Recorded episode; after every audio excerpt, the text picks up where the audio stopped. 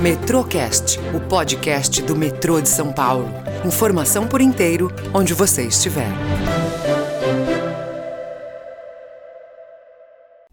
Olá, eu sou a Vanessa Valério e junto com Macedo Júnior vamos apresentar agora mais um Metrocast, o podcast do metrô. Oi, Júnior. Olá, Vanessa, tudo bem? Tudo certo por aqui. Então vamos lá? No episódio de hoje, você ficará por dentro da chegada do Tatuzão à capital e saberá sobre o novo acesso da Estação Paulista da linha 4 amarela. Também falaremos sobre o remanejamento da adutora Rio Claro e o funcionamento das portas de plataforma em mais uma estação da linha 3 vermelha. Acompanhe com a gente. Tatuzão da linha 2 verde chega a São Paulo.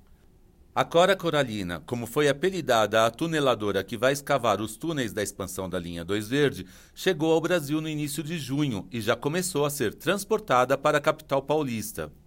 As partes desse gigantesco equipamento já foram levadas do Porto de Santos até o Complexo Rapadura, na região da Vila Carrão. Na primeira leva, as peças foram distribuídas em quatro carretas e uma estratégia de logística foi desenvolvida para garantir a segurança do deslocamento, que é sempre feito à noite.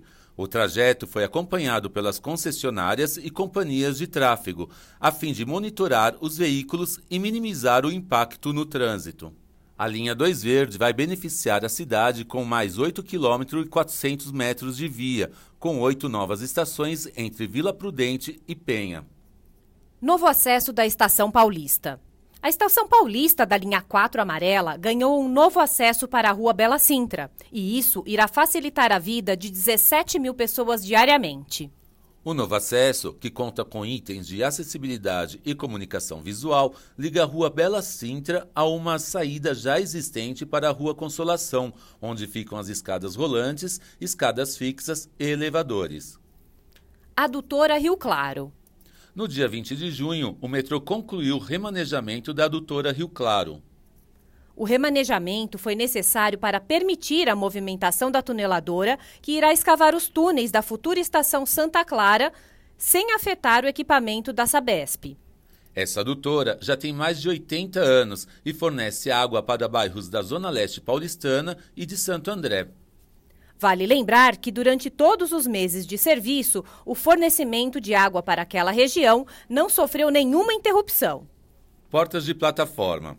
No finalzinho de junho, as portas de plataforma da estação Bresser Moca entraram em funcionamento.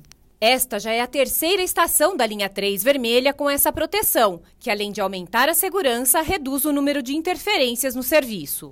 As estações Vila Matilde e Belém já têm o equipamento em operação.